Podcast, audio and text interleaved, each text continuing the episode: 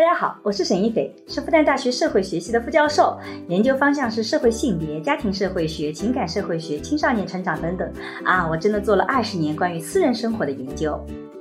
你好，我叫商建刚，我做了十六年的律师，七年的法官，现在是一名上海政法学院的副教授。我们也是结婚二十年的夫妻，我们将会一起主持这档由新事项光之来处出品的播客。在这档节目中，我和沙老师将会以男女不同的视角解释这个时代的爱情问题，从社会学和法学的角度探讨与亲密关系、婚姻家庭、社会性别相关的热点事件。那也会参差一些我们轻松的夫妻的日常聊天。热爱不解决问题的，所以你第一步要做的事情是不是考虑我到底哪个行业合适，而是我怎么把我现在这个行业做到就过关的，让别人能认可我的，我能在这里面。让别人看到我的存在的那个时候，我再确定我要不要他。因为首先是别人需要我了，我不要他，而不是人家不需要我，然后我就走了。进入了那种稍微大一点的厂里面，你就会发现，工作室是会被分的非常细致的。你是只能够进去了解到一点点，然后你就像一个螺丝钉，只做你做的那一块儿。就是你真的进入到这个行业，跟你你想象的它是很不一样的。实际的工作啊，嗯，它都不会是让你觉得很兴奋的。那个工作本身都很无聊，他就是讲的好听一点，就是沈老师讲的 hard fun，嗯，就所有的工作都是 hard，要 work hard，嗯，对吧？然后你才能放。如果说你奔着做律师的目的先去做法，对不起，这条路不能走。我觉得这位呃师兄给我的这个建议是非常正确的，我也非常感激。我今天也把这个观点给到你们求职的同学。同样的，你去做新媒体也好，做老师也好，他也不能是说我先做做看，不行。我再去做什么？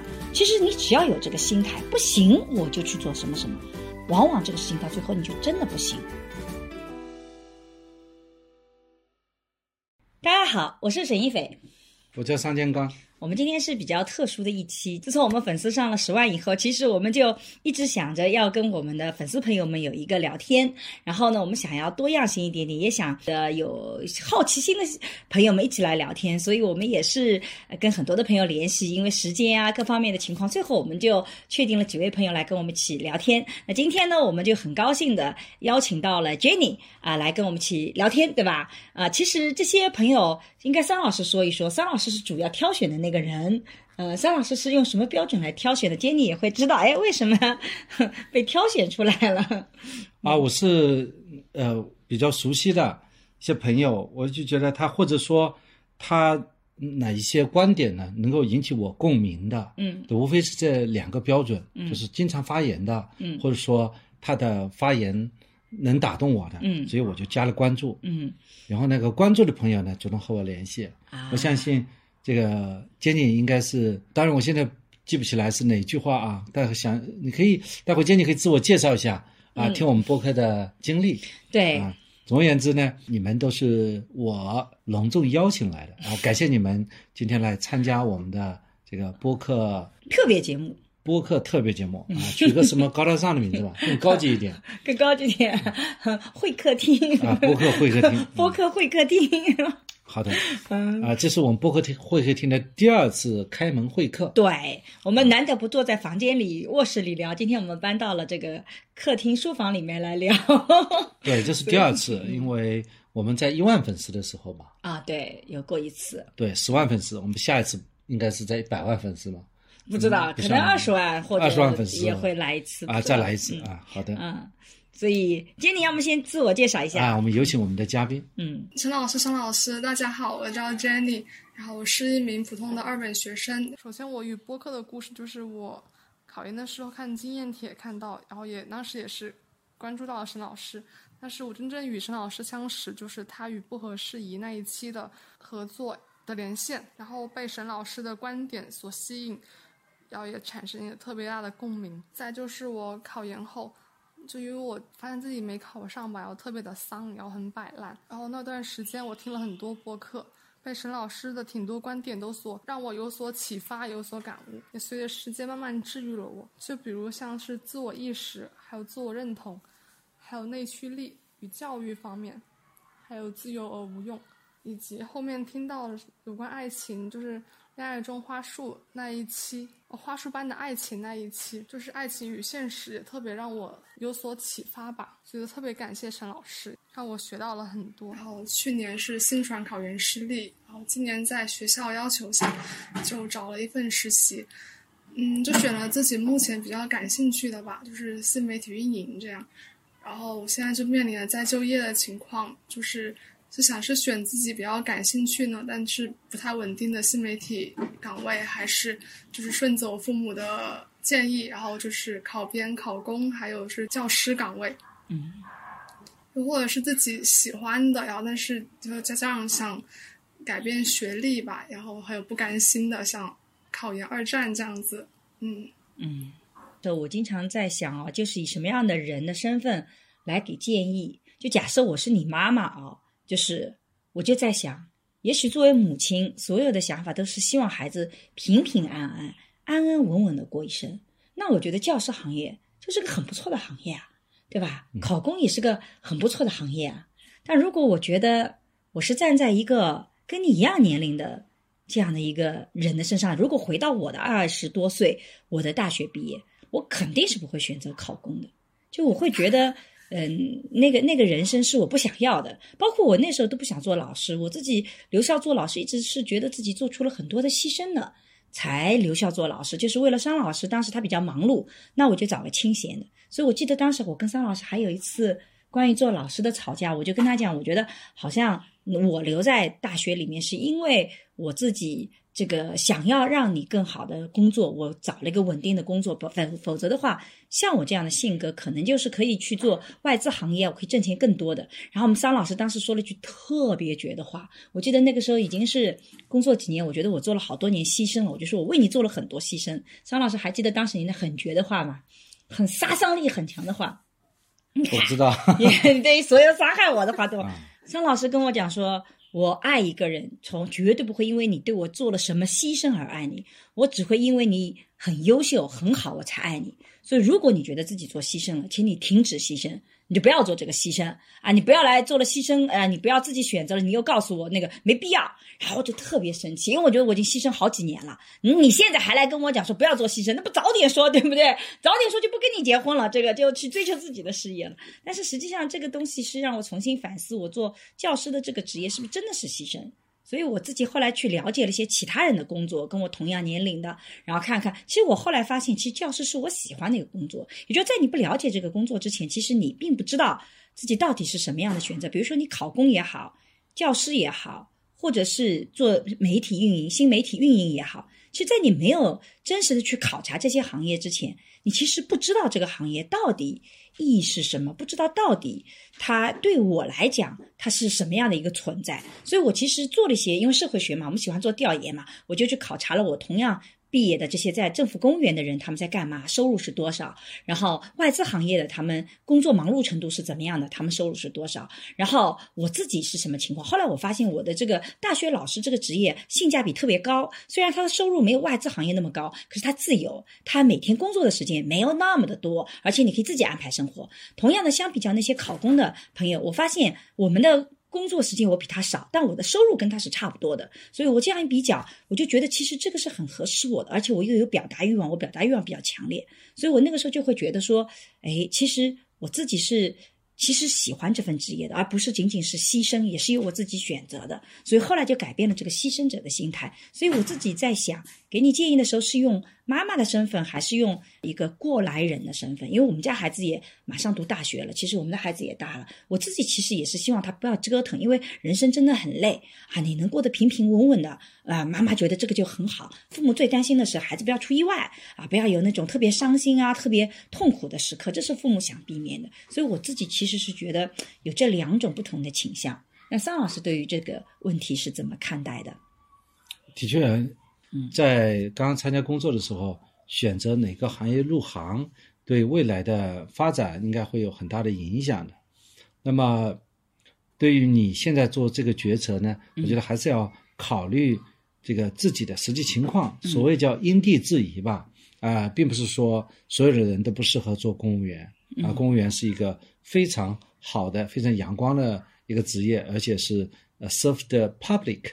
是为公共服务啊，而且现在很多呃，同学们都在考公，嗯啊，可能也是面临这个就业市场压力的现实的情况，考公也是非常竞争激烈的，所以我想还是要听你自己讲一讲，你做这些选择的理由是？和原因是什么？嗯，啊，你选择这些职业，你有些什么样的条件让你吻合这些职业发展，以及你为什么选择这样理由？也许你讲了这些理由以后，我们可以给你一些建议。沈老师开始说那个，就是我最近也听到吧，就是你要去尝试过，才知道自己到底是不是喜欢这一个。然后说喜欢是需要积累还有实践的，就所以我觉得现在我也就是想去试试这个，就新媒体岗位这些方向是不是我就想象中的那样，还是不是真的自己想去往那方面走这样。然后我觉得考公我的困惑吧，就是我觉得。它肯定是比较稳定的，就是体制内这样子。但是体制内呢，就不像是企业，就是它会面临一种市场竞争。就是有市场竞争的话，就是对自身要求比较高吧，就是有种就舒适圈那种感觉，因为竞争压力比较小，然后就会比较陷入这种舒适圈。然后如果再想出来的话，会发现自己没有竞争力了，然后就更难以逃脱这种舒适圈。我就公务员他是这样，如果 你考进去进门的，要求还是非常严格的。今呃，今年我们单位，呃，都是这个九八五二幺幺的一些学校学生在考，而且非常好，而且都是呃要求综合能力啊，做过班长啊，嗯，呃，这个学生干部啊，党员啊，呃，表达能力啊，呃，包括应试能力啊，真的是非常好。而且我看到那些法官助理啊，我感觉他们真的。比我当时要优秀全面的多，嗯或者客观讲啊，这是个门槛是高了，这是一个考起来有难度。第二呢，即便考起来以后，在里面竞争压力也是蛮大的。我们也知道，现在这个全面依法治国啊，公务员的责任的边界啊，为人民服务的精神啊，还有这个各项考核啊，也是非常严格的，每年都要进行考核的。嗯，我在里面工作七年，呃，我感觉不是那么轻松的。啊，绝对不是像原来想象的，呃，一杯茶、一张报纸啊就可以那个休息了，不是这样的。应该讲，我想整个国家发展的一个趋势，也是对公务员会提出更高的要求，他就需要我们的年轻人啊，有比较好的呃承受能力，还有有拿比较微薄的薪水，那么应该做很多的社会的公益，应该是这样一个想象才是符合未来的。是，除非。家里有矿，有矿无所谓，对，然后在那里也不怎么表现，那么最多说，呃，比较竞争不烈的原因是你表现很差，别人觉得想开除你，很想开除你，就是觉得找不到理由。嗯、呃，这个公务员要开除一个人的确比较难，嗯、这一点从这个意义上来讲，可以说他稳定，稳定的。他实在不行，他会把你调个岗，但是他竞争激烈，很可能比外面还要激烈。对。就你真的想要往上发展，其实竞争非常激烈。但你想在这边不会马上让你下岗，就是他其实是跟我们想象可能还不太一样。我觉得商老师讲了一个比较客观的，他其实也有竞争性很强的。然后你真想做事也能做事的，你也能发展你的能力，但他也很累。但呢，的的确确他会比较难。但考进去现在好难哦，考公现在好难好难。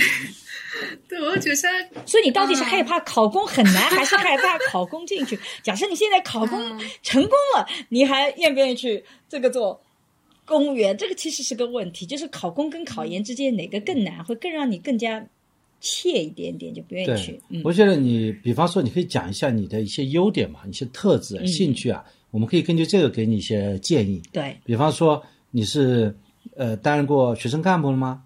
团支书。啊，就是啊，团支部书记。嗯嗯。啊，那你觉得你的性格是什么样一种性格特质呢？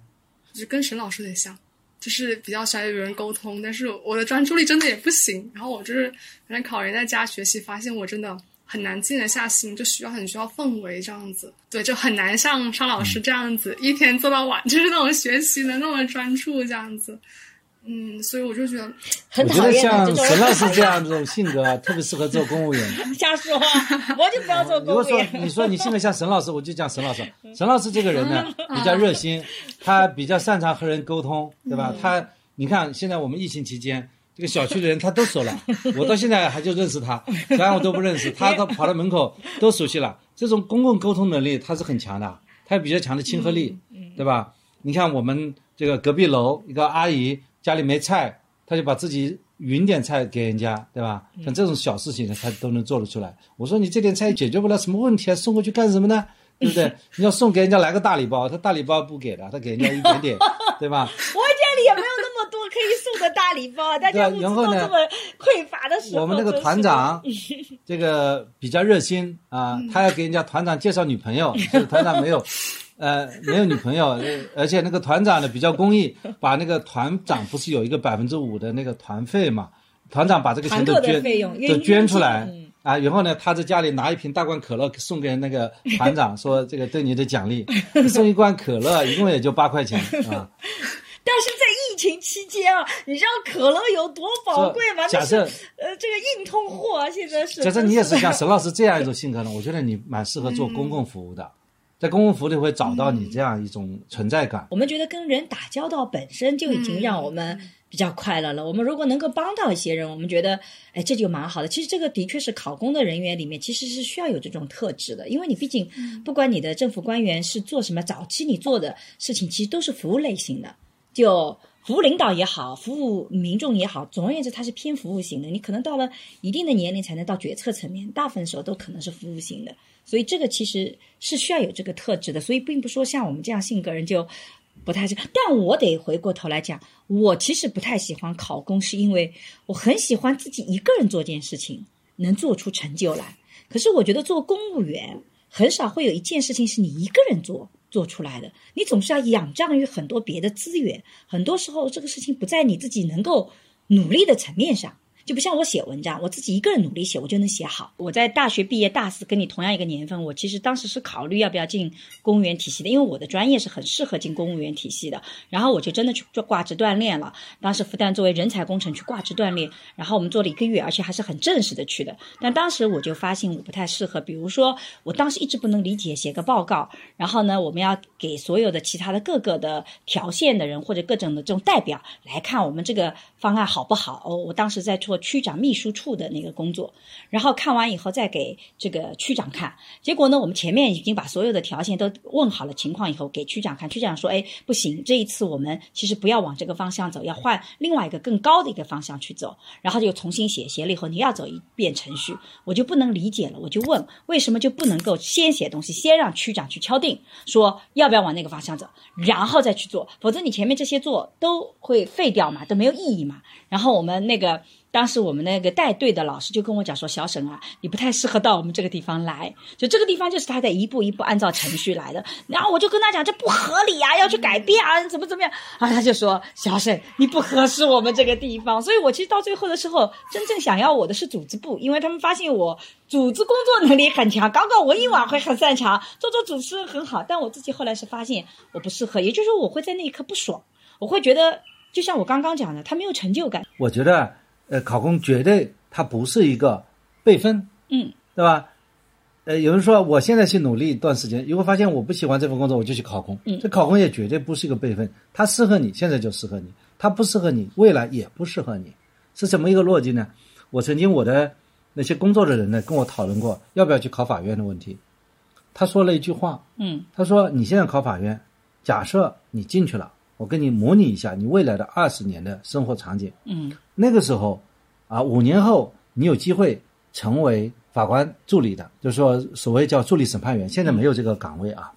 就是五年，你从一个一个学生到法院里，到五到七年，你可以成为一个助理审判员的，啊，法院内部自己任命的，也就是说你可以做法官了。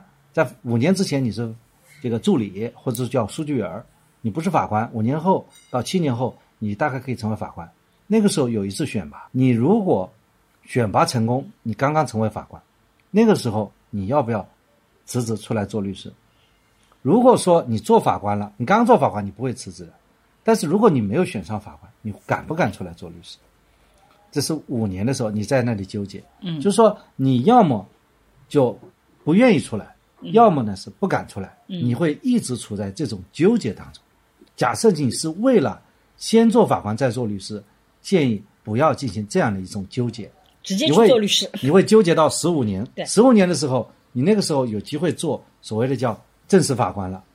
这个时候，你差不多也就快三十几岁了，你都不敢离开了。嗯，如果你做得好，你不愿意离开；做得不好，你不敢离开。你仍然处在纠结，最后你就一直纠结下去，纠结到你孩子要上学了，嗯，然后家里有老人了，也要生病了，你觉得实在是这个经济上是有压力了，这个时候你被迫在四十几岁选择辞职，所以这个时候不是你自己能选择的，你这个时候你是被迫做选择的，被迫去为了挣钱。所以说，如果你想做法官，你想好了，你就在法院里面待一辈子；如果说你想做律师，你现在就做律师。如果说你奔着做律师的目的先去做法官，对不起，这条路不能走。我觉得这位呃师兄给我的这个建议是非常正确的，我也非常感谢。我今天也把这个观点给到你们求职的同学。如果你觉得适合做公务员，你就一辈子去做公务员。你带着一辈子去做公务员、服务公益的这样一种心态去做，那你当然最后是不是辞职那是另外一回事啊。但是你现在绝对不能因为说我本来不想做公务员。我先去做一段公务员，对，再去做其他，这个是要千万千万要避免的，这会只会害了你，会坑了你。这个决策因为它的机会成本太大，而且我觉得桑老师讲的这点是特别对的。如果你把任何一个工作作为一个跳板，你其实心态上是不能够。把它做得很好的，就是我们我们那年啊，我们在二十多年前找工作，我们有一个群体，就是他们是准备要出国的，但是因为出国当时去移民也好，去出国去去深深造也好，会比较的复杂，不像现在想出去就出去啊，当时是非常复杂，现在也很难哦。所以呢，他们有五年时间留在国内，等着去移民或者等着去做下面一件事情，导致这五年他就不会去好好的发展，因为他反正要走的嘛。所以，如果你选择公务员，是说我可能进去以后我再出来，那其实你就是一个，就等于说是一个过个桥的心态，你不会踏踏实实的把它一步步做好。所以，我觉得这一块很重要。就你如果选择公务员，你想明白了我要去做。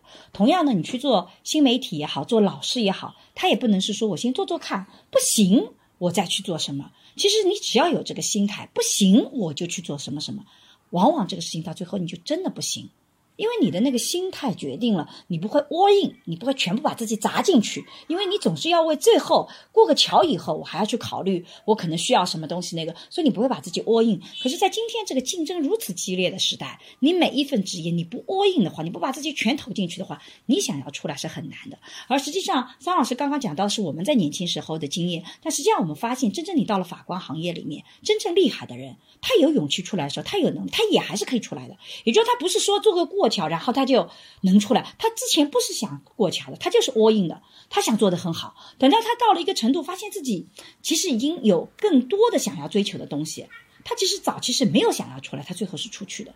所以，我们不是说出来的这个人有说啊，他是因为不好，然后他出来，不是的，恰恰是很强的人才能出来。但是他在进去那一刻，他并不是说做个跳板才进去，然后他变强的。恰恰相反，他进去的时候是想要 all in 的，把自己都投投进去，一辈子献身在这个行业里。但做到一定的程度，发现啊，原来我还可以去尝试做更多的。我原来我的能力已经外溢了，外溢到我可以有做更多的事情。这个时候再跳出来。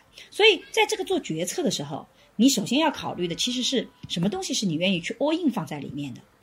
对，沈老师在他的很多的机会啊，嗯，很多场合他讲了一个决策，就是怎么样去做决策的。那么决策两类，第一种是避免失败的决策，嗯，第二呢是追求好的决策。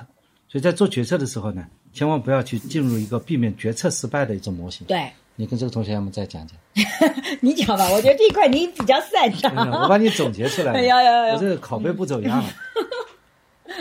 就是你一个说为了避免什么去做什么，那是一个避免失败的一个决策模型，这个是不好的。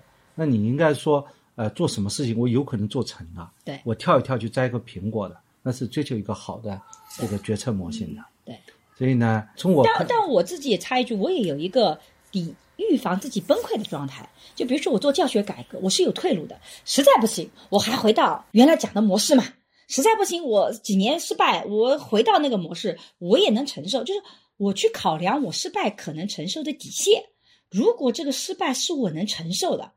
我就不去考虑怎么失败的这个问题了，我就勇往直前了。但如果这个承受我不能承受，我跟这个人借了他十万块钱，如果他不还我，我就会背负重债，我后面的生活全部会出问题。我绝不会去借你十万块钱的，我情愿给你一万块钱，我也不借你十万，因为那个底线我承受不了。虽然这个可能发生的几率百分之一，但我不能承受，那我就不要。所以我会更多的考虑。我能不能承受这个底线？如果我能承受，我就不再考虑了。中间输掉多少，那那就输呗。我借你十万，实在不行，咬咬牙我也无所谓。那我就努力去做了，我去赌一把，也许他有好的那个。其实那个赌的心态不是完全的赌博，而是在考量自己能承受底线的基础上去做一个不考虑失败的这样的一个决策，是吧？嗯，我比如说刚刚做老师，其实我并不是很喜欢，但是我觉得，假设我。不喜欢的事情我做不好，我怎么能保证碰到喜欢的事情我就能做好呢？热情不解决问题的，喜欢不解决问题，最终解决问题的是你的能力。所以，如果你要离开，你就必须要在这个岗位上做到中等以上，也就我是能够 hold 住他的。我要对自己的能力有信心，我才能再去换行业。我是不太允许自己，就如果你这个行业是因为你自己干不下去了，这不叫换行业，这叫逃避。你是被人家淘汰掉的，那你换到另外一个行业，你还会遇到同样的问题啊？你会总是会遇到问题，其实都相似的。热爱不解决问题的，所以你第一步要做的事情，是不是考虑我到底哪个行业合适，而是我怎么把我现在这个行业做到就过关的，让别人能认可我的，我能在这里面让别人看到我的存在的，那个时候我再确定我要不要他，因为首先是别人需要我了，我不要他，而不是人家不需要我。然后我就走了，那你换了一个行业，也许别人也不需要你啊。你的能力不到位的时候，谁都不需要你啊。这里面讲了一句古话，就做一行爱一行，嗯，爱一行专一行。它实际上是可能在当时的历史背景下没有那么多的职业选择。对。那么强调就是说你在做这个工作当中啊，你首先要把这份工作能做好。嗯。但是我觉得很多工作它是本身都是相通的。嗯。就是说。呃，你刚才讲的这个新媒体行业，甚至说完全不搭嘎的公务员行业，它之间也有很多相通的地方。都是跟人打交道。要求嗯，你这个沟通能力，要求这个协调能力，要有对领导要有尊重。嗯，它只不过这个每一个职业它强调的那个侧重点不同而已，对吧？很可能在企业里，他就希望你能够担当，对吧？你这个领导没有批，你觉得这符合企业利益，你就把这个。公众号给发出去，而在这个公务员里面，他还更强调的是风险管理。万一发出去，这个事情出现这个欠考虑怎么办呢？对吧？所以他考追求的价值的目标不一样。因为企业他追求利益最大化，而这个公务员他最终要追求的是公正，嗯，对吧？行政的效率首先要服从于行政的公正，嗯。所以它的价值取向不同，它最后呢所要求不一样的工作要求不一样。但是我们作为一个在这个岗位上的人，你刚刚刚开始你不可能是做成一个领导，你是个基层员工，那你每个要求你都得要去吻合它。你不是说我在企业呃写篇稿子写的很难受，然后我跑到呃机关里面写篇稿子，我花点多点时间写，我就能够写得很好。嗯，这也不可能的。嗯，假设你是一个营销性的人才，你能够。把这份呃产品推销出去，或者说写一个好的文案，同样呢，你到这个体系内，你也能够写出好的一个呃什么检查报告，是不是？你如果做法官助理，也能够写出好的一篇这个呃法律文书的初稿，这些能力它都是有相通的。呃，我在做这个法律职业的行业的时候，我最后听下来，我觉得学数学跟学法律也是相通的，这个听说读写啊加表达。你天底下的工作不都是这些吗？嗯，你哪有这份工作是非常深奥？嗯，对吧？这个卖油翁的故事也是，你是射箭的，我是卖油的，对不对？只不过为熟熟耳，为手熟耳，对吧？就你这个手 操作熟练而已。嗯，Jenny 刚刚还想说什么来着？嗯，没有，因为你们刚刚说到热爱，其实我有一段时间就是我考完研就知道我没考上那一刻，我就是在想，就是。热爱与能力的匹配问题吧，就是觉得，像如果真的到时就真的是想选考公，但是又很卷嘛，现在就是竞争力又很大，加上疫情，就大家都想往体制内跑，然后就是就是热爱，如果真的自己想往那方面的话，再来说就是考研也是，就真的自己想，就想学，比如我真的很喜欢新传，然后但是就是能力匹配不上，真的很无力感，我觉得就是当时我挺就是挺挺丧的，就是挺摆烂的，所以就。那段时间听了很多播客吧，也就慢慢就是时间就有点治愈自己的感觉，有想通一些这样。但是就确实就是一直挺困扰的，就觉得热爱与能力的问题，就是这两个这两者怎么能匹，就是怎么匹配这样？其实我觉得这个问题特别好。热爱是什么？热爱是那一刹那的东西，就是我我就我就就突然间发现，哇，这个东西就是我想要的。那个是一刹那的感觉，它可以持续很长时间，但他的起来是一刹那。可是能力是什么东西？能力他从来没办法一刹那起来，能力就是需要你很长时间去磨练，才能一步步突破的。直到今天，我都觉得可能，嗯，就是我在某些方面能力还没到我自己想要达到那个高度。所以，你一刹那的热爱跟你的能力其实是永远无法匹配的。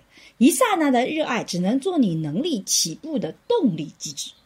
我准备要在这个方面。去努力了，而不是说我热爱这个东西，我要把这东西给做好了，那两回事儿。热爱是说我想去做了，做成什么样子还不知道，咱们再去努力。而你的能力是在漫长的岁月里慢慢去培养起来，所以你要问的是我热爱这个东西。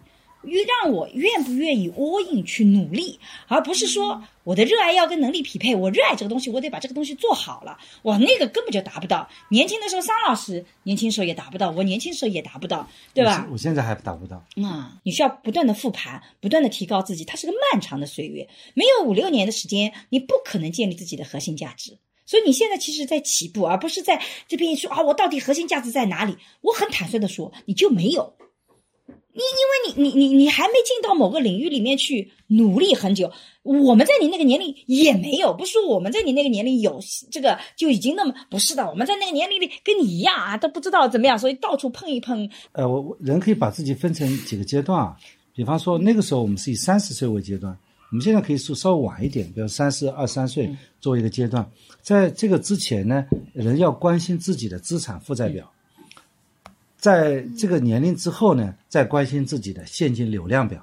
如果人生啊，假设就像一张资产负债表的，所以说前几年呢，你不要去关心你自己的现金流怎么样，你就要关心你的资产情况。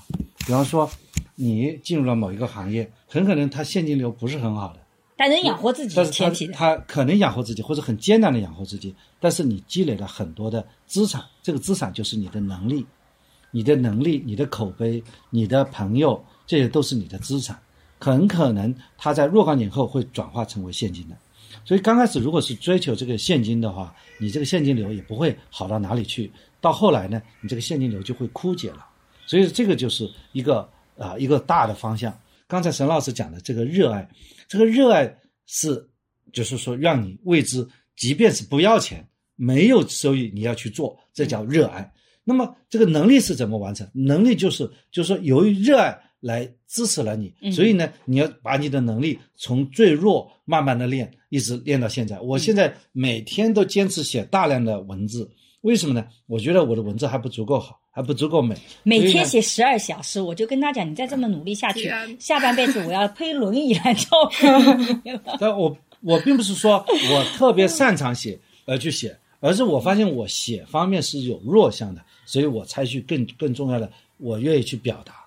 越去看别人的表达，看自己的表达，这叫热爱。这热爱本身，它和就是要排除金钱对你的刺激的。所以，呃，你其实到现在为止，呃，是新媒体也好，摄影也好，那些热爱，你一谈到热爱，你就马上考虑到说，哎，好像也养活不了自己。按照桑老师的标准，这还不叫热爱。什么叫热爱？就是虽然养不活自己，我也得去努力，那才叫热爱。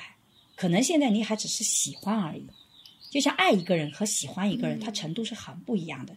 喜欢是说，如果我跟你在一起也不错，但如果我觉得你可能为我们俩也不一定幸福，我们就算了。爱一个人就是，我才不管跟你以后怎么样，我就得现在跟你在一起，我就要跟你在一起，那是爱的感觉。所以可能你现在还只是喜欢，还没到爱。既然这样子的话，不如先去做做看，什么东西是我能做好的，先把自己做好的事情找出来。我觉得这也是个解决方案。啊，我觉得。珍妮她是一个比较温和、比较综合，嗯，也比较全面的一位同学啊。我相信你在工作当中啊，你能够通过啊抓住现有的一些工作机会，哪怕实习机会，啊做一些小小的发挥。嗯，其实现在疫情之下，工作的确比较难找。但是如果有一份工作，这份工作假设它并不是让你在同学们面前可以显得很炫耀啊，外资啊什么。那么五百强啊，或者说月薪多少啊，就像我的第一份工作，第一个月薪八百块一样的。但我觉得它如果有助于我的能力建设，嗯，是在我的兴趣大范围之内，我就坚持把它做好，嗯，做着做着就会有机会的，嗯，呃，所以我们呃还是最后一句话吧，所以说，如果这个工作你并不讨厌它，而且是在你的兴趣范围之内，那就认真的把它做好，嗯，做着你就会发现这里面会有。柳暗花明又一村。嗯，那我们下面今天其实我们是邀请了两位朋友一起跟我们聊天。第一位是杰尼。啊，杰尼刚刚做了自我介绍。第二位是啊，孟云龙，孟云，孟云来做个自我介绍，请孟云主要来讲讲你自己的一些困惑想法。我自我介绍一下，沈老师，沈老师好，杰妮好。然后我叫龙梦云，然后我朋友一般叫我龙哥或者梦云。然后我是呃港理工毕业，然后。呃，我最开始关注沈老师和尚沈老师的播客，是因为当时感情遇到了一点问题，然后就就开始听沈老师的，呃，好像当时最开始是关注到了沈老师的 B 站视频，然后我觉得哇，好有道理啊，然后就一一路追溯到播客，然后买那个呃光之来处的课，然后沈老师出啥我买啥，包括那个令人心动的 CP，后来还有嗯。还有还有还有小商同学的那个书《外婆和他的房子》，虽然我还没有还没有看，但是我先刚出我就先买了。对，就是出啥买啥，就是铁粉。然后特别果然是铁粉呐，特别喜欢沈老师和商老师。然后我呃当时就是因为听你们的播客，我也觉得收获到了很多。就你们有一期就是谈到。呃，沈老师的弟弟去世的那一期，就是对我帮助很大，因为因为我也经历了亲人离世，就那一期对我帮助特别大。然后，嗯，然后最最近听的那一期就是关于你们谈围城和谈那个，嗯，建立学术审美，我真的觉得建立学术审美这种可以多开几期，收费内容都可以，就很有很有帮助。嗯，然后还有就是你们聊《围城》、聊《红楼梦》什么的，我也觉得特别好。就是能够从文，就是你们聊文学的时候，因为我自己看的感受可能跟你们看的感受不太一样。然后我听完你们的播客，我可能就会感觉到，哦，原来还有这一层东西啊，就会能够有多样的感受，觉得特别好。然后沈老师，就是如果没有你的那个课，我可能早就分手了，因为你的课现在这个感情还在坚挺着。哈哈哈哈哈希望我做的是件好事。是的，就是啊，尤其是你说的那个要面对，就是要接受差异那一点，就是我本来也只是听了，就是本来对我的影响就是听了，觉得哦要接受差异，然后直到我跟男朋友的相处过程中，就发现我们真的是。太不一样的人就特别不一样，就是，但是你如果能接受差异，能够以他的思维方式、他的视角来看他这样的行为，你会觉得是合理的。现在在一家互联网公司，深圳互联网公司工作，工作内容是做内容运营。其实我想说，刚刚 Jenny 说她很向往这个行业，我之前也是很向往的。但是如果你进入了那种稍微大一点的厂里面，你就会发现工作是会被分的非常细致的。你是只能够进去了解到一点点，然后你就像一个螺丝钉，只做你做的那一块儿。就是你真的进入到这个行业，跟你你想象的它是很不一样的。对，是的。然后，嗯。嗯，我也有一有刚刚顺着刚刚商老师和沈老师的问题有一个困惑，就是商老师、沈老师刚刚说有一些能力是基本通用的，你应该要把你现在的事情先做好，然后你做到一个中上的位置，你才要考虑说你是不是要换一下，就是你能不能到别的地方也做好。那这些基本的通用的实力和这些是什么？就是你们的评价标准里面是什么？就是我很好奇这个。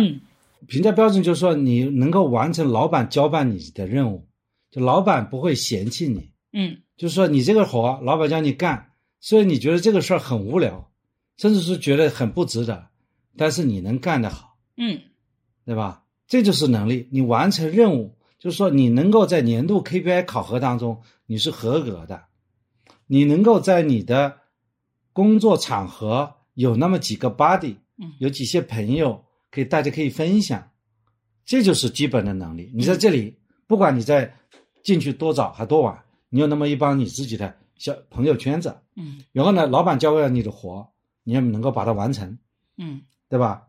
那么这个就是，就是你是合格员工，这个是最基本的吧？啊，桑老师之前其实讲过一个他培养学生的基本能力啊，我觉得特别有道理。他说，呃，他在培养学生的时候是最基本是听说读写能力。我自己最近也在考虑要不要做一门大学预备课，就你在大学里面到底培养什么能力？其实我觉得在听说读写上面还要加一个思想思考的能力。那么什么叫听说读写？比如说听，比如说张老师刚刚讲的，你能不能完成老板的任务？其实前提是你能不能听懂。老板到底要你做什么？这其实是个很重要的听的能力。所以，我们怎么去培养自己倾听的能力，而不只是安静的听？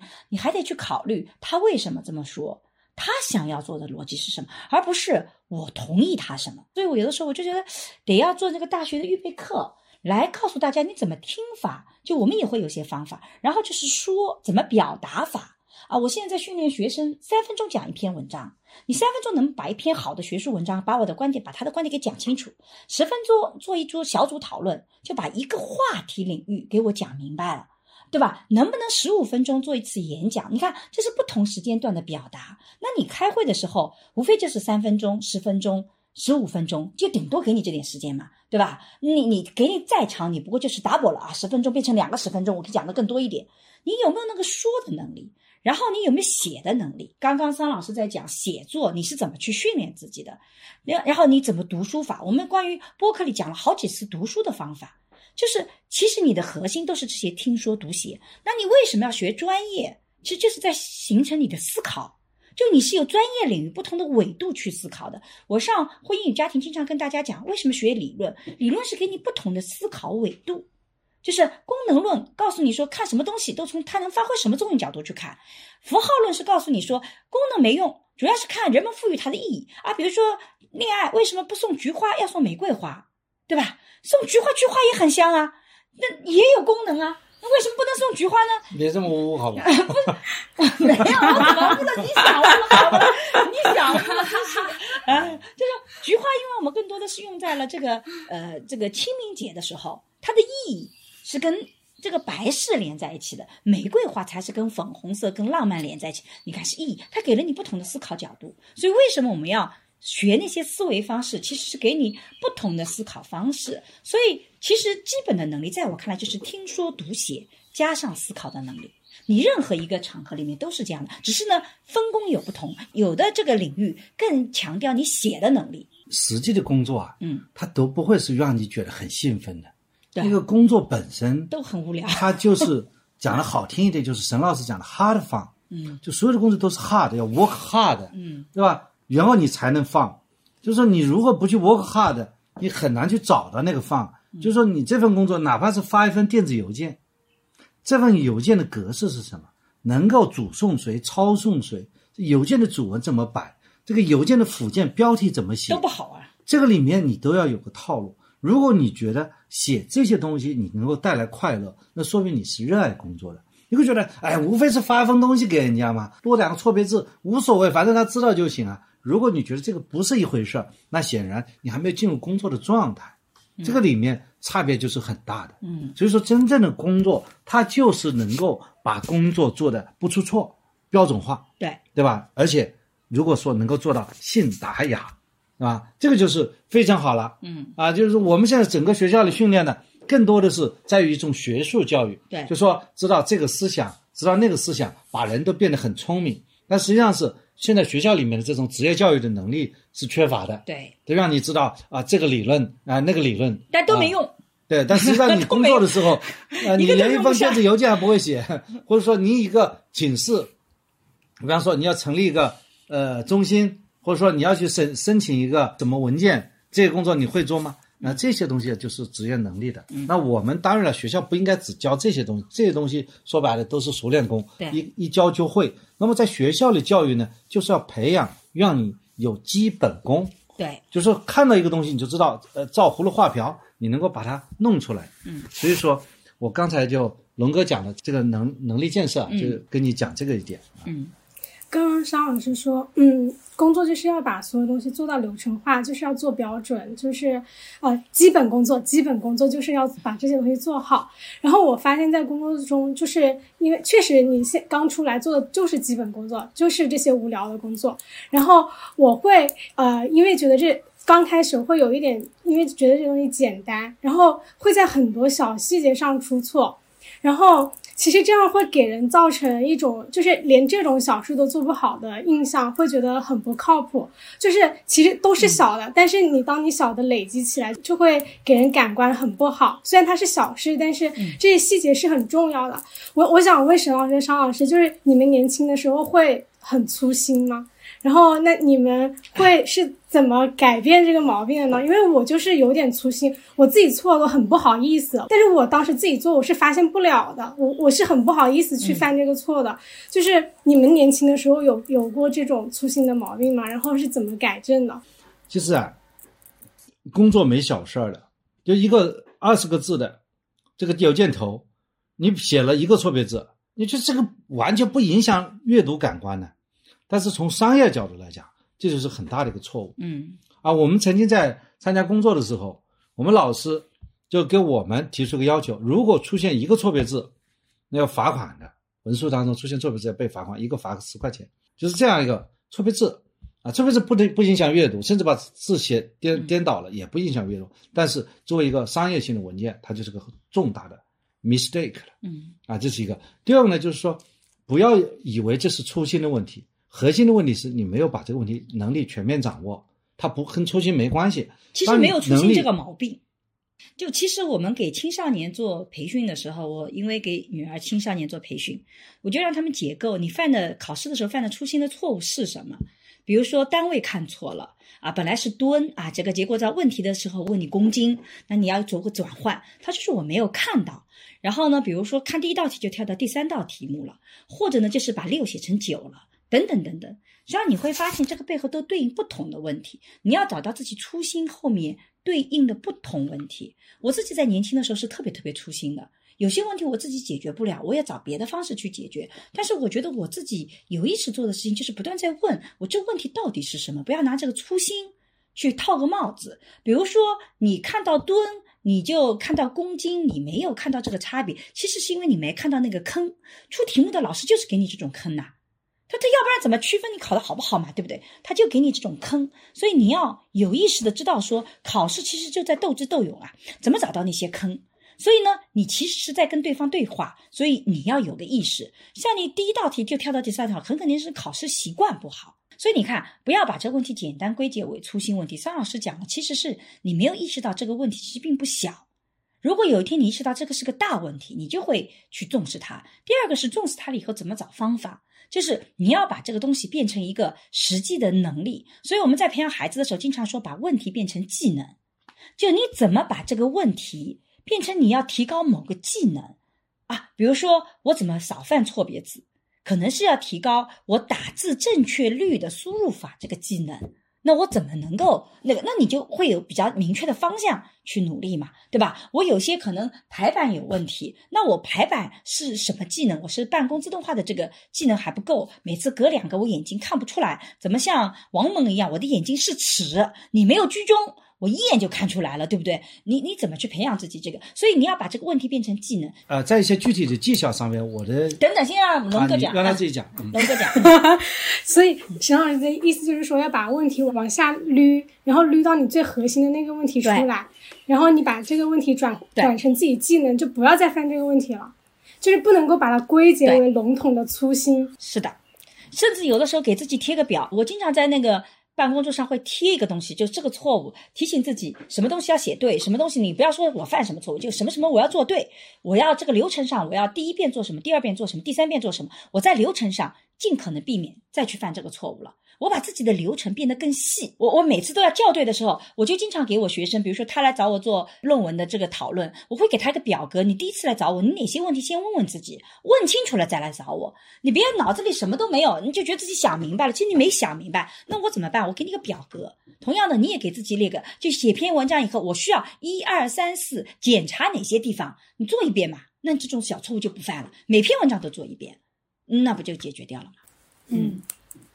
是的，对，我是这样想的，就是刚刚开始工作的时候，不要以为这个粗心啊是一个毛病，这就是正常现象。刚开始由于对工作的不熟练，所以存在这样那样的不完美，这是正常现象，这是一。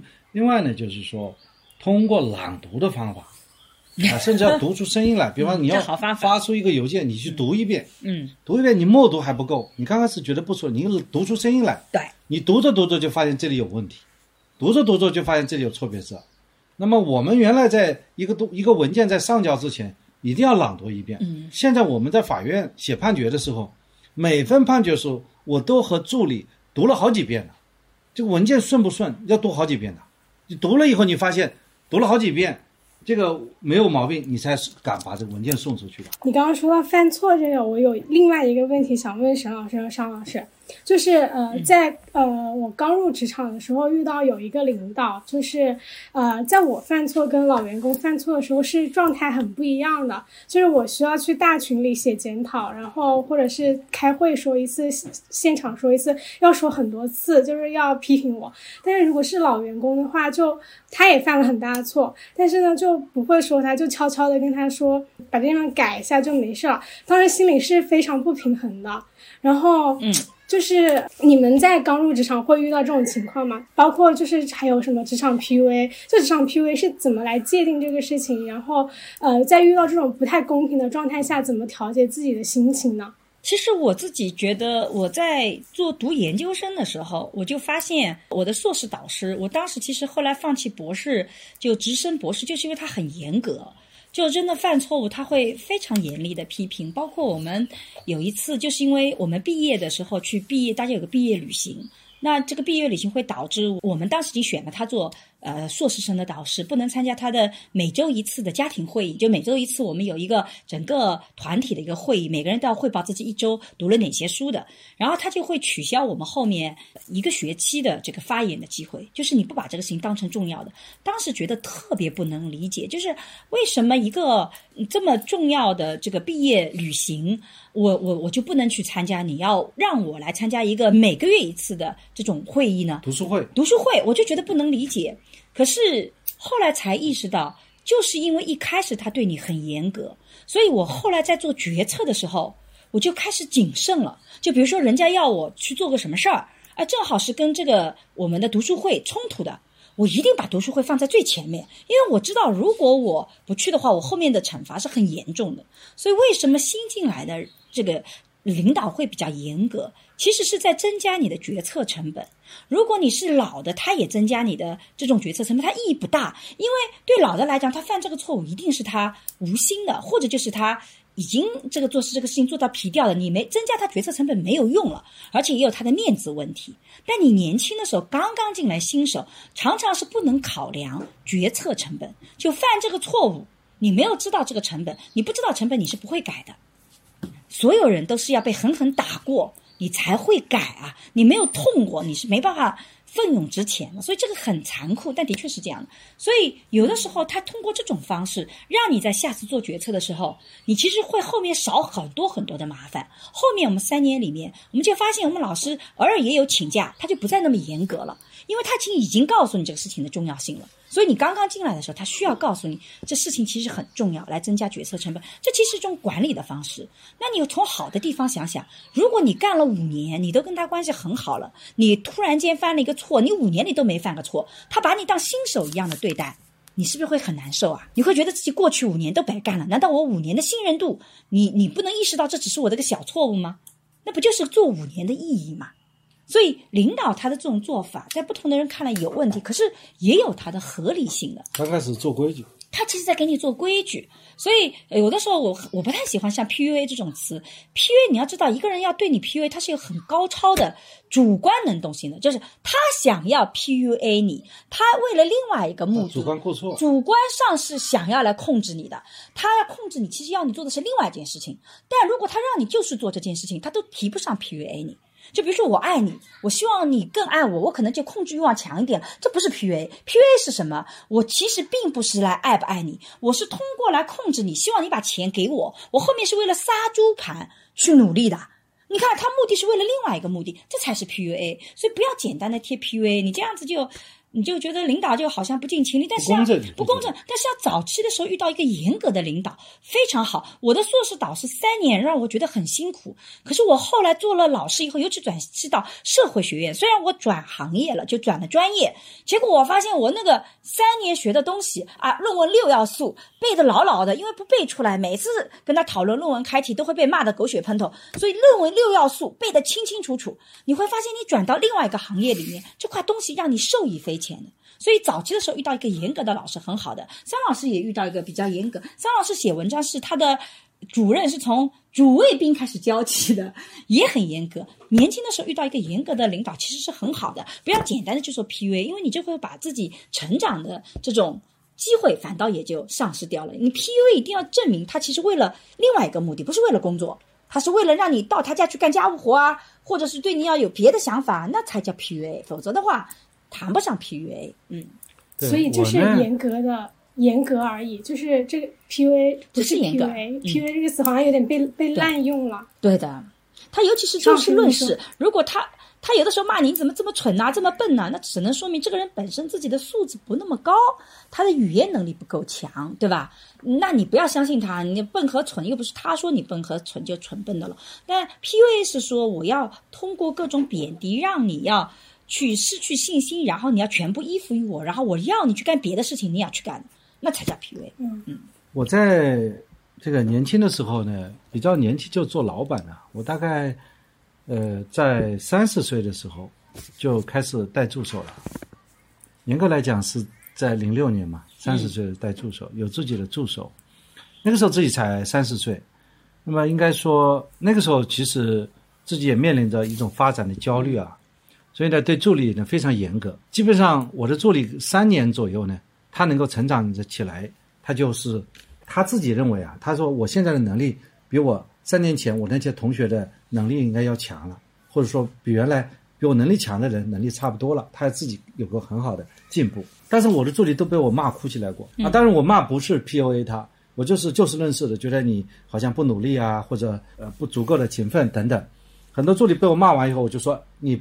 这个时候你不要做了，结果他流着眼泪，还把文件材料拿出去说：“我今天不完成，我不回家。”所以说，包括到现在，我的那些助理都在他的职业岗位上表现得非常优秀。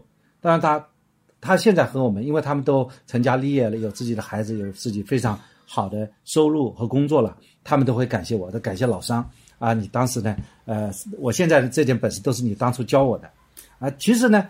我觉得从结果上来讲都是不错的。我甚至呃现场把一个助理开除了，把他把他赶走，就是当场决定把他赶走。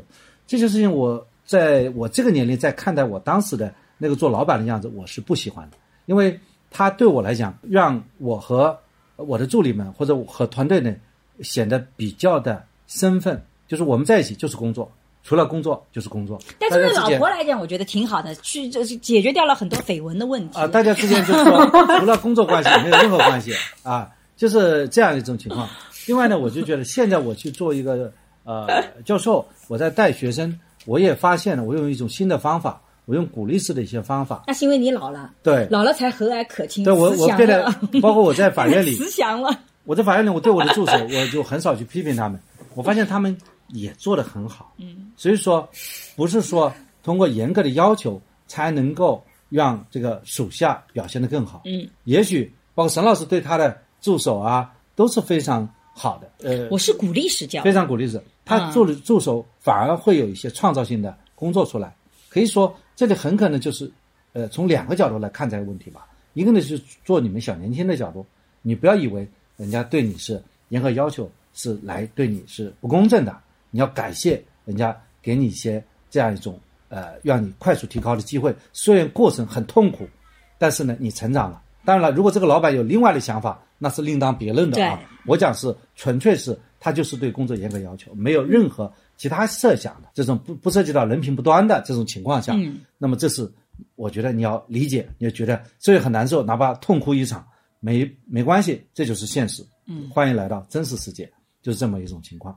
第二种情况，对于从老板来讲，就是也需要去考虑，特别是中国的职场，现在就是，就是很可能在管理方式上面没办法，这个简单粗暴，但是效果好。但现在呢，零零后都不吃这一套了。零零后、九零后现在就动不动就可以离职，所以现在老板们也觉得很头痛。以前老板觉得骂一通很正常，现在不行，所以老板们现在也在反思。我们最近遇到很多老板说，零零后骂不得的，九零后也骂不得，所以他们也开始反思。所以我觉得也很好玩。对，这也是一种管理方式上需要革新的啊。嗯，但我觉得还有一种情况就是。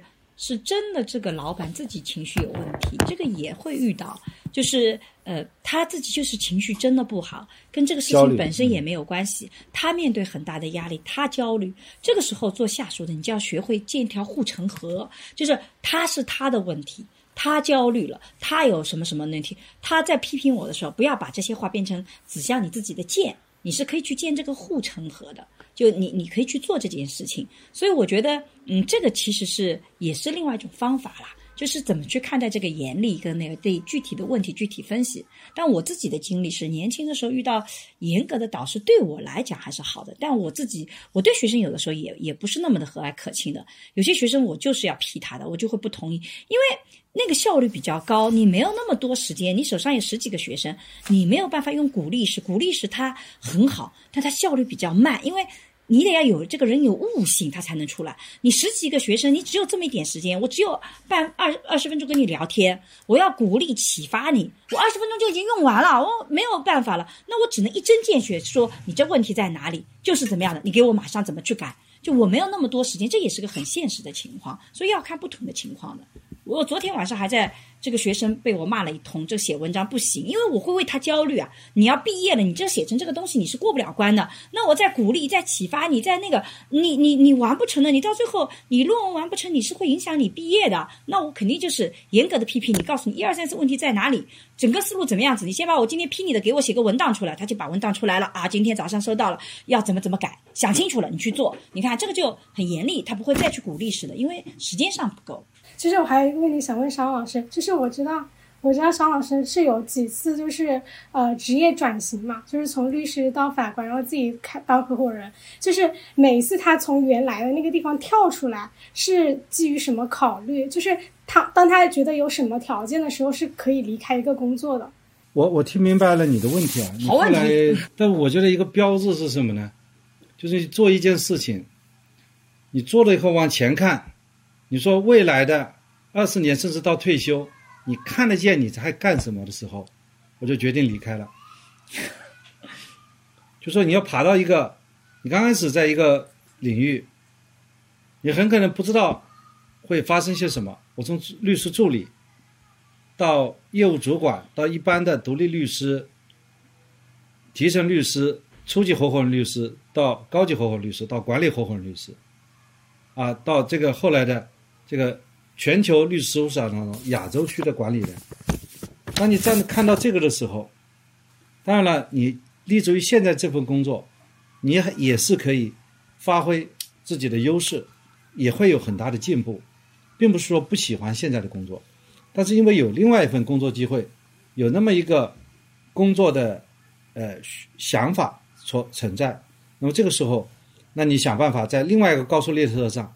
从这个高速列车上跳跳到另外一个高速列车上，然后你到另外一个高速列车上以后，你就能够怎么样呢？还是要从零开始，把自己归零，那你往上走。这个时候，你能不能走到？比方说，你做一个法官，你能不能让成为大家公认的那个好法官？你的案子能不能得奖？你的文书能不能获奖？你的案件的审理能获得当事人认可吧？你再做，做到七年，你会发现你继续做下去，仍然会得到更多的奖励，得到更多，收到更多的锦旗，然后当时也会一直满意的。但是这就是你未来的这个十几年、二十年就这样的生活。这个时候我要再跳到一个教授的这个队伍，这个教授考核什么呢？你能不能写 C 刊论文？你能不能出版好的专著？你能不能创造一些新的法学理论？现在我还刚刚开始，那么这个工作我到目前为止。还看不到头的，所以我要为之而奋斗。就是从一份工作跳到另外一份工作，它并不是说你不喜欢了，你不擅长了，而是说你干得很好。你干到突然有一天，你没有那种，就说你干到顶了，你没有再往上攀高峰的机会了。你当然也可以可以把这个顶继续往上再往前顶一顶，但实际上就是说你要看到你原来的那份工作，就是未来的二三十年，你看得到你要该该做些什么，而现在这份工作对你的能力的累加，它的叫什么？边际效益，边际效益已经递减到，嗯，边际效益递减到，你可以换一份工作，是这样一种状态。但我觉得桑老师这种选择方式吧，真的是很奇葩的。我建议大家不要学他。我觉得学他这样的人生啊，这个挑战太大了。你都很擅长了，你为什么要改变呢？我跟他的人生很不一样。我觉得人生嘛，你能把一个擅长的事情一直做好，就很好了，对不对？他不是的，他永远挑战他的弱点。他最早我们桑老师学奥数冠军，保送进复旦数学系的，数学很强，那你就好好发展你的数学吧。发现自己文科很弱，所以他要转到写文字的这个行业里去啊。这个做律师，他是张老师，是一个喜欢挑战自己短板的人，就他老把这个短板要都要拔长。他的人生就他每一块板都要很长。我的人生呢，有一块长板足够吃饭就可以了。你看，我就一直在同一个领域里啊做性别做二十多年，就在同一个领域里。同一个专业方向，我就一直在一块地方里做，做到我觉得能做的，呃，再往前走。反正即使前面进步比较小了，我也继续再往前走。但我会转，但我转没有那么大，我会转我擅长的。比如说，我从性别转家庭社会学，家庭社会学跟性别紧密相关。然后呢，我再转到情感社会学，情感社会学又跟性别和家庭有关。也就我会在长板里面去扩一扩。啊，相关性的走一走，但我绝对不会啪跑到另外一个我不熟悉的我的短板上去发展，所以这是两种不同的人生道路。我觉得桑老师这种选择，我不建议大家学。我觉得这个我风险好大。我要 为自己辩护一下。其实啊，其实其实我这种做法呢，才真正是一条正常的道路啊。只不过这条正常的道路走的人少了，就显得有点啊 奇怪了。其实你想想看。我并没有换行业，我一直在法律这个行业。嗯，但是说你真正是一个好的法官，比方说在这个有些国家或者很多国家，他的法官就是律师去做的。嗯，所以我这条道路是正道，就是说你没有呃做过生意，没有做过律师，你去做法官，你做不好一个法官。当事人他的那种痛苦，他的那种存在感，你没办法感同身受的。嗯。对吧？这个你没有去创新，你就不可能觉得知识产权那么重要的。所以说，应该讲做律师的经历非常有助于做法官的。同样的，做法官、做律师的经历非常有助于这个法学教育的。你想想看，我们的大学的 professor 们，对吧？你你教的学生将来去做律师、做就做法官的，你自己没有做过律师，没有做法官，你怎么去教你的学生做律师、做法官呢？这不变成纸上谈兵吗？对吧？这个，所以呢，所以我这份工作本身来讲，哎，为什么我现在到学校里，学生还比较喜欢我？我并没有太丰富的教学的经验，但是我教出来的效果是能够为学生们接受的。因为你有实务经验，所以说我整个的前面这些工作是往对后续这份工作是加分的。嗯，是我做后份工作和可以有更好的起点的。不是说我今天做法律，明天去做厨师，后天去搞化学了，这个是 能力之间不能转移的，对对吧？所以说我还是在一个行业当中，我不断的去累积我的新行业的机会。说白了，你做律师，你要注意到我这个职业转变对个人人生的一个帮助之处啊。嗯，你做律师，现在一直在做律师的人还是很多的，对不对？他们因为没去做过法官。我觉得他在能力提升这个几年，我做法官的这几年，哪怕就律师能力，我的能力是要超越他们一直在做律师的能力。对，就像您学一个东西啊，叫他山之石可以攻玉的。嗯，你学一个东西，你从这个正面去学，学到一定程度上，你有一种思维上的枯竭，你换个角度去学，那你就又可以把你的能力进一步的提高。同样的，有的律师，有的法官经验，我去做教授，对我这个怎么搞研究啊？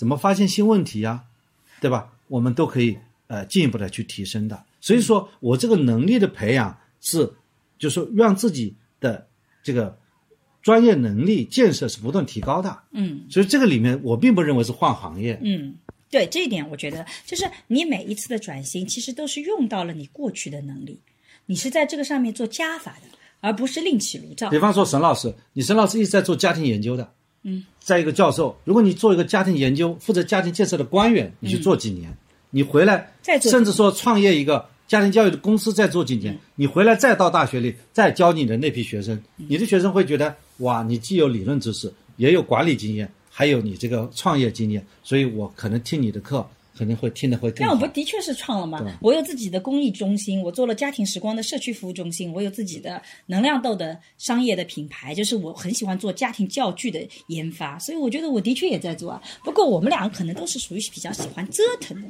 就人生我们两个觉得折腾很有意思啊。这这这个其实不折腾，很多人呢看重的是眼前的利益，嗯，没有看到长远的利益。就说你可能眼前，你现在放弃现在这份工作，甚至你放弃现在的岗位，嗯。你中间你会好像到下一个阶段，你的起点没有现在累积的那么高，因为你必须要接受了嘛。嗯，这个时候你要看到长远，嗯，对。看到长远，很可能这个长期下来呢，这份工作，呃，是可以让你会更加的胜任下一份工作的。嗯，所以呢，在这种情况下，你的工作的转换也已经不是刻意要去转换了，而不是说我这份工作干累了，我厌倦了，呃，我放弃了，所以我换换一个新的工作重新开始，不是的，它都是啊、呃一个台阶一个台阶一个台阶往上走的。嗯好。梦云还有问题吗？有有有，还有一个问题是我帮我朋友问的，因为我朋友也超级超级喜欢你们俩，对，然后我我跟他说我今天要跟你们俩聊天，他说那你帮我也问一个，我说好，然后还有一个问题就是说，在领导面前适当的奉承是有必要的吗？很有必要。你也太好说了。为啥？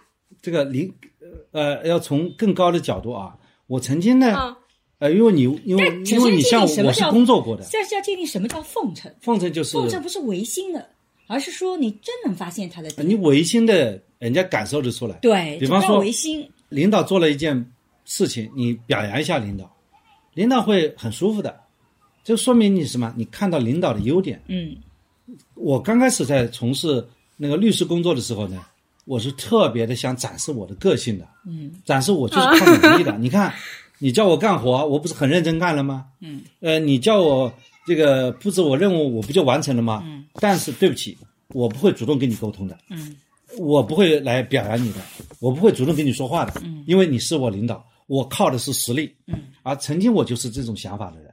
嗯后来我发现，领导并不喜欢这样的人。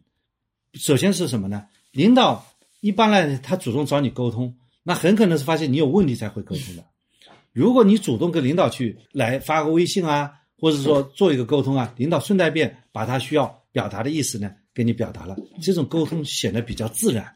否则的话，领导跑到你这里来，我来跟你谈谈，你会很紧张的。就领导他会考虑下属的情绪，他不会主动跟下属沟通，所以下属需要主要和领导沟通，对吧？那么你所谓的讲刻意的奉承呢，也很能是表现沟通的一种。另外呢，就是说你对领导，你去多看看他的优点呢，就是说你也慢慢的去向他这个优点方面去靠拢。如果你每天在你的脑子里天天闪现是领导很尖酸刻薄，领导很严格，你这日子过不下去。对吧？嗯，你慢慢的，你眼睛看见什么，你也把它从外在的东西内化到自己的心态当中来。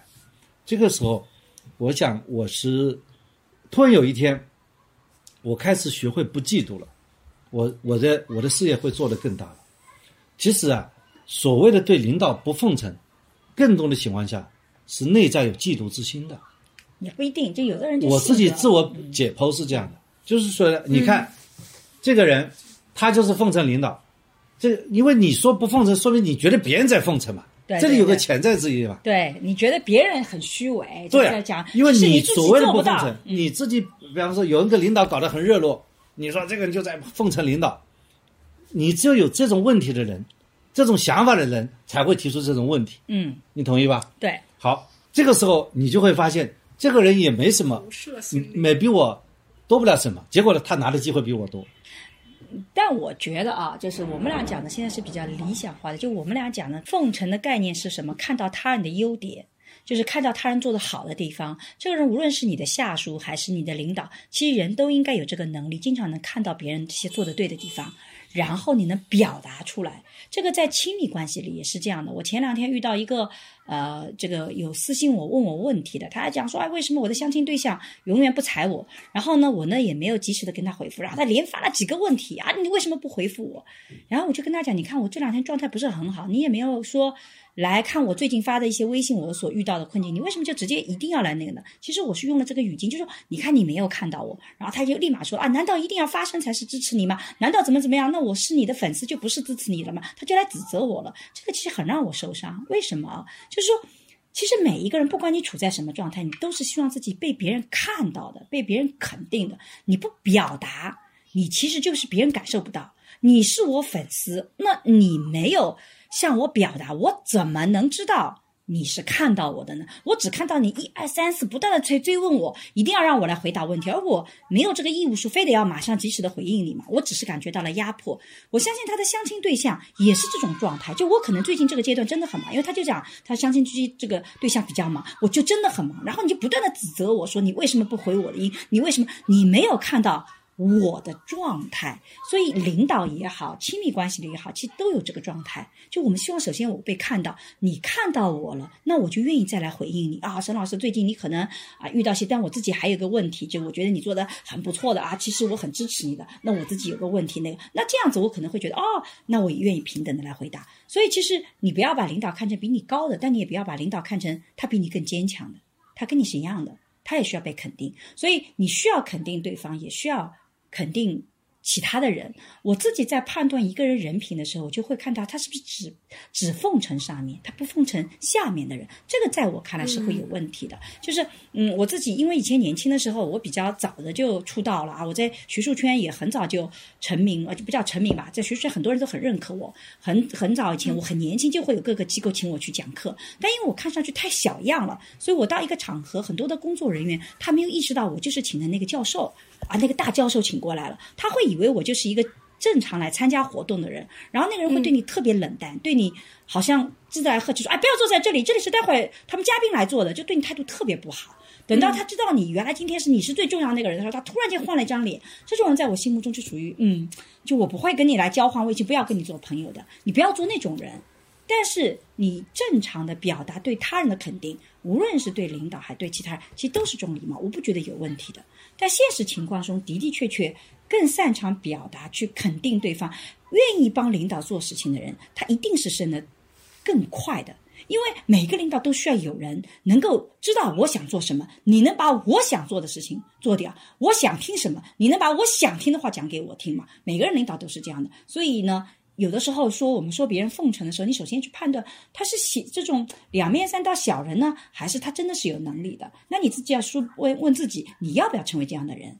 我自己是觉得我们应该成为的是我们能看到领导的优点，但你不要成为那种啊对上门很谄媚，对下门非常的严暴的那种，这种我就觉得我是不喜欢的。但是我觉得对上有同理心，也能知道他的不容易，越在位置高位叫高处不胜寒。其实你越在高位上，你是越难的。你你遇到的这种攻击是越多的，你遇到的不理解也是越多。他是更需要被肯定，更需要被鼓励的。所以你不要把他看成是比你更坚强的，觉得他就不需要肯定，他也需要。我会是这么去理解的。陈老师讲的就非常全面了，的确确就是说，你看我们桑老师很会奉承我。现在，的确就是说，作为你本人来讲呢。你不要只是看到领导，然后呢，眼睛天天盯着领导，不盯着下面，这肯定是不对的。这是对自己讲的，就是说，另外呢，你要看到领导的优点，领导和你是平等的，他无非是啊，是你领导而已。但是从人格上，大家都是平等的。如果你觉得什么事情就是领导应该要主动来的，那实际上是反而不利于自己的发展。我觉得陈老师讲了这方面。另外第三个呢，就说要看别人。假设有一个人是狗眼看人低。那么这种人呢，你首先不要去做这样的人。另外呢，这样的人呢，你也要当心一点。嗯，你讲的无非这三层意思。嗯，我们桑老师，你看能力多强，把我总结的一二三特别条理清楚。你看，这就是我们互相奉承，那有助于情感的沟通。也就是说，其实我会觉得桑老师刚刚讲这个东西我很舒服，就是因为你看我讲完以后，我觉得他是理解我的。他明白我的，他把那个逻辑帮我理得更清楚了，而我觉得这个就很好。而我如果他是我手下，我就会很高兴。我把活交给他，我就觉得他已经完全理解我了意思了，我就会很信任他。就我知道他理解我了。所以你如果不给这些肯定，你不用去做那个，那我怎么知道你懂了呢？还有很多人啊，他把事给你做了，但他永远不回复的，就说我事都做了，我只是没有回复好。回复那个好字很重要的，因为你要让我知道你知道你看到这个信息，所以有的时候，嗯，对这些细节东西还是需要注意的。嗯，不知道这样回答你的朋友会不会满意啊？哦，就是就是，如果是沈老师和商老师，就是挑选员工给他升职加薪，是会看重他什么能力？就是你们会给什么样的人升职加薪？我碰到很多这样的情况，包括我现在在大学里带学生，原来在啊律所里带助手，啊，当然在法院我是没有资格给我的助理这个呃加薪的啊，那我会给这样的助理，首先。他能够成为我的 assistant，真正是我的助手。什么样成为我的助手呢？就是他和我非常非常适时的沟通。比方说，他给我每一条信息都是有价值的。比方说，他一个文件做的差不多了，他会告诉你，尚老师是不是这样的？呃，我其实那个时候我就觉得他特别懂我。我那个时候就是要看一下，因为通常一个文件发出去一两天之内，你需要有个回音的。他就在一两天之前，他不管有没有。做好，他给你回，大概是这个样子。接下来我因为还无非时间问题，我会继续往前走。好，你有一个文件发给他，他很快的告诉你这个文件这里有些毛病，我建议这样修改。所以说他其实是一个自己很好的一个搭档，知道吗？就是我需要这样的人，我肯定会告诉他，这个人我还不是很熟，这个人从来不跟我沟通的。这样吧，这个人交给你来用，把他从一级提到二级，那么一级人就交给他管理。本来我一个人。最擅长管理多少？一个人最多管六个人。当我碰到第七个人的时候，我一定在六个人当中拔一个人，说你给我带第七个人。然后这个人干的还不错，跟我带第八个人，人员交给他管。然后发现他工作量不够，我在在剩下人当中再拔一个人，让第二个人去带新的人。就什么样的人，我我会把他提拔出来。就是说，我想着这个是有一定难度的。比方说什么叫难度？这很多事情，呃，比方说叫你做一份文件。这个是很清楚，有些事情比较复杂，需要你先做一下什么，后做一下什么，再做一下什么，然后把这个事情做成。像这种交代起来就本身比较复杂的事情，就交代那个人，那个人往往就是被提拔的。如果你帮你老板做一件很相对比较复杂的事情，这个复杂并不是说这个任务本身的复杂，而是说沟通这个任务本身要很复杂。嗯，比方说你先去跟这个人问一问。问完以后呢，再问问那个人，以后你双方协调一下，然后定一个时间，定完时间后，你再去找找谁啊？这个三四步，然后最后你告诉我一个结果。那么这个事情看听起来就很复杂，其实呢，会做的人呢，他就很会去做了。这样的人，他能够成为我们老板的这个搭档啊。那个时候，他不是仅仅是在执行命令，他成为我的搭档，是我补台。嗯，我这样的人，我当然会把他提拔起来。嗯。我跟桑老师想法一样的，就是我们如果要招一个员工，包括我自己手下的员工，你首先是有个一，就是你能完成我希望你做的指令，就你你不管你自己有没有别的想法或者各种创意，你能不能够听得懂我想做什么，你能不能够独立的完成我交代你的任务，而不是需要我这里也给一下指导，那里也给一个支持。你如果能够独立的完成，这是一。这是最基本的，后面都是零。比如说，你在这里面能不能把这事情做得更好，有自己比更好的创意出来？你能给我提供更多的一个概念出来，或者你自己可以加一些你的东西，这些都是零。你的一是很重要的，尤其是我会跟跟很多的助手讲，什么叫？比如说，你有的时候有一个事情要请示我，你是需要给我信息的，A、B、C、D 给我信息，我才能做决策。你不能问我说，沈老师，这个是要还是不要？选 A 还选 B，我不知道怎么选，因为我跟你一样不知道 A 和 B 是怎么回事。你要给我足够的信息支持，我才能帮助我做决策。所以你看，我们需要的一个一个助手是什么样的一个？就是他能够完成他最基本的独立的工作。他让领导做决策的时候，能提供提供足够的正确的信息啊！你如果老是提供错误的信息，我最后做出错决定，你犯了这个决策，领导心里是知道当时为什么这个事情你没有告诉我，或者为什么这个事情你没有去找出来，所以你怎么能够去做到？然后后面才是零啊！你是不是有些创新的小想法？你是不是有更好的文采？你是不是有那个？这些都是零。所以你能不能把前面两件事情做好了？我觉得那个是最基本的意义。嗯，呃，从工作状态上来讲，假设你给领导通常是这样。汇报的，你说某某老师现在碰到这件事情了，现在有两种方案 A 和 B，我建议选择 B，呃，理由是理由是一二三，您看呢？嗯，这个是我们会最觉得最这样的。如果你能够把一件事情回在这种层面上进行汇报的话，那你离升迁也不远了。对。你说这个商老师有件事情我不知道怎么做，你看我们是跟 A 合呢还是跟 B 好？然后你问他 A 是怎么一回事啊？嗯，等等，那我去了解一下。然后了解完了以后，你问他那个那 B 呢？啊 B 你再等等，我再去了解一下。这种我们基本上我们觉得干不了了。呃，我基本上可以就可以换人了。就换人了，我们就换人了，你都不能举一反三的知道后面那个，所以这个是很麻烦的啊。好。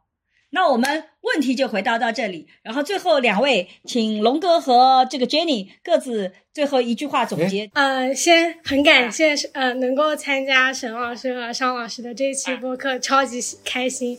今天呃在 B 站上发了一个不被大风吹倒的，就是一个视频，然后也都用里面的一句话，就是我们在职场中也会遇到很多很多问题，然后。呃，商老师和沈老师能解答一部分，但是更多的路是要靠我们自己去走的。就道阻且长，行则将至。就如果真的是风来了，就顶住就好了。嗯，就是很感谢能参加沈老师、商老师播客的。进行了一次特别期待的思想的碰撞，以及感谢沈老师、商老师对我困惑的解答。好，那今天非常感谢两位，我们其实聊的也非常的有意思，而且我觉得这些我们觉得这个可能是很普遍的，我们也希望在未来有更多的机会能够跟朋友们去聊这样的话题，也希望对听众朋友们觉得我们这样的观点可能有些启发。当然，我们只是一家之言。每个人有具体的情况，可能会有不同的选择，有不同的决策。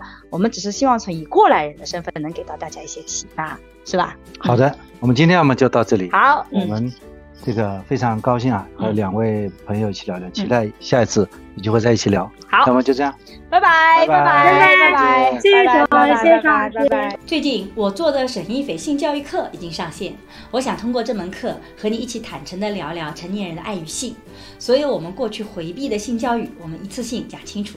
希望每个成年人都能享受性愉悦，更享受爱情。为了回馈一直关注和支持我的粉丝，如果你感兴趣，欢迎你搜索公众号“光之来处”去看一看。我和孟尝合作了一档付费播客，在二零二一聊性别，希望能帮助你打开对性别的想象力，做更自由的人。